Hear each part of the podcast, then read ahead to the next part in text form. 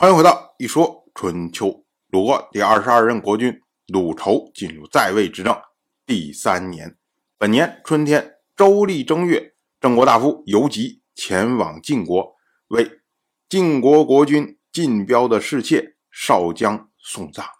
当时呢，晋国大夫梁炳和张悦两个人见到了游吉，那梁炳就说：“您游吉就为这点事儿跑来晋国。”有点太过了吧？因为按照当时的习惯，夫人去世的时候也只不过是大夫送葬而已。那如今呢，少将不过是一个侍妾，竟然晋国派了卿大夫游吉前来，所以呢，梁炳自己都觉得有点过意不去。游吉就回答说：“啊，没办法呀，想当年贵国先君晋重耳、晋欢称霸的时候，晋国国内的事务。”根本不会烦劳诸侯，诸侯只需要三年聘问一次，五年朝见一次，有事情的时候才会会面，有冲突的时候才会盟誓。国君去世的时候，大夫吊唁，卿大夫送葬；夫人去世的时候，士吊唁，大夫送葬。能够昭明礼节，有所命令，谋议补救缺失就够了，不会有其他的事情。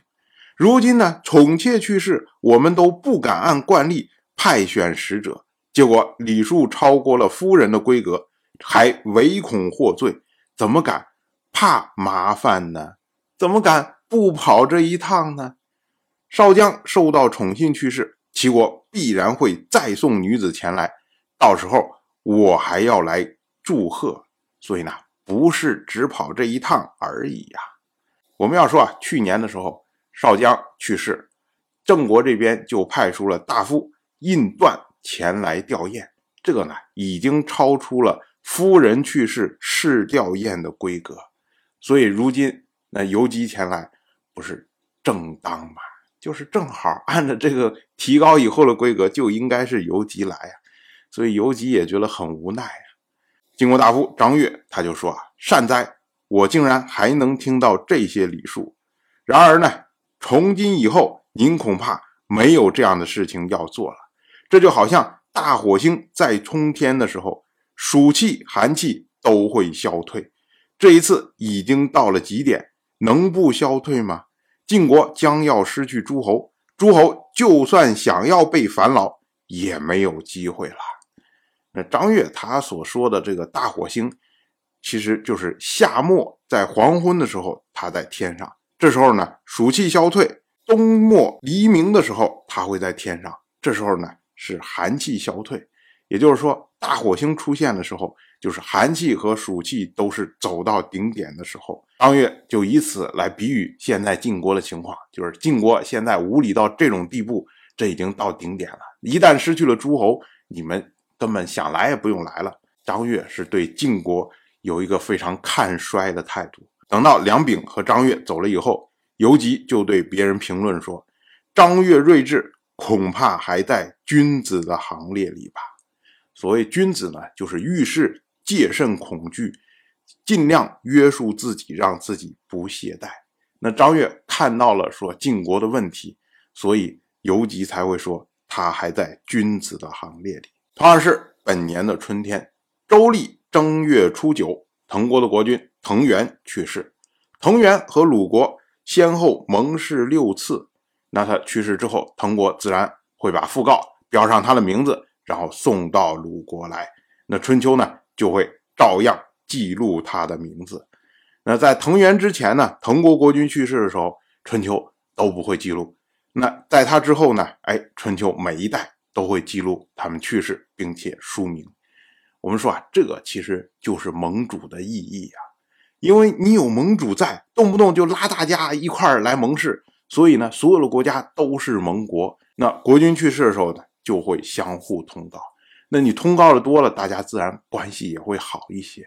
当然是本年的春天，齐国的国君齐楚就派出齐国大夫晏婴向晋国请求，要送齐国的女子给晋国的国君晋彪做继室。那么晏婴呢，他就说：“寡君派晏婴前来。”专门嘱咐说：“寡人愿意侍奉贵君，从早到晚都不会疲倦，也想按时朝见聘问晋国。然而呢，国家多难，不能亲自前去。先君的嫡女能有幸在您的内宫中充数，召见我的愿望，可惜呢，又没有福气，早早就去世了。寡人深感遗憾。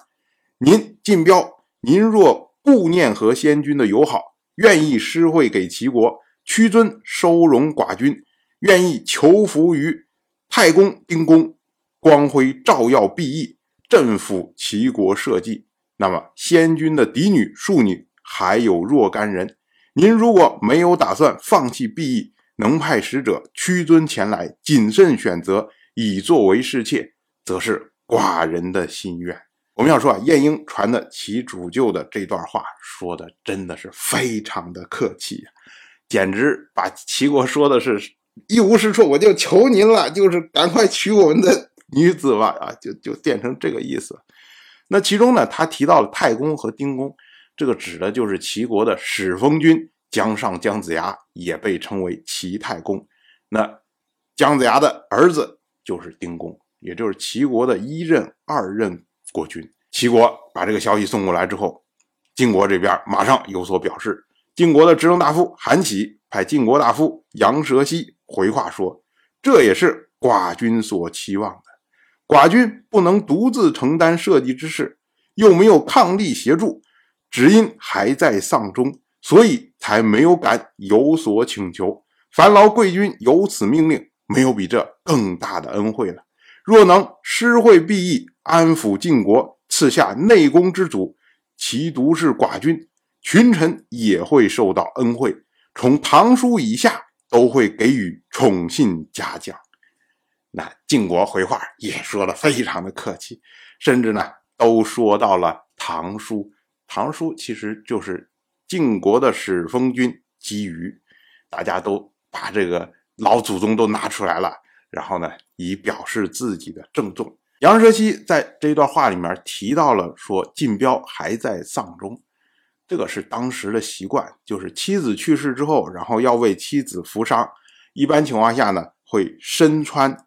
齐吹这样的丧服，然后拿着哭丧棒，这样话呢，守一年的丧，哎，是这样的情况。但是我们要说啊，这个少江他不是夫人呐，啊，那怎么会有说晋彪为他服丧一年这样的事情呢？当然，这有几种可能性。一种可能性呢，就是他因为受到宠信，所以下葬的时候是以夫人之礼下葬的。那对应的晋彪就会守丧。另外一种可能性呢，就是外交辞令，就是说齐国先说了话之后，我自然我要客气一下说，哎，我不是不想说，我是很想娶的，但是我是有原因说不出来，哎，就是这样的一个外交辞令的一个说法。那我们说哪一种可能性大呢？当然外交辞令的可能性大。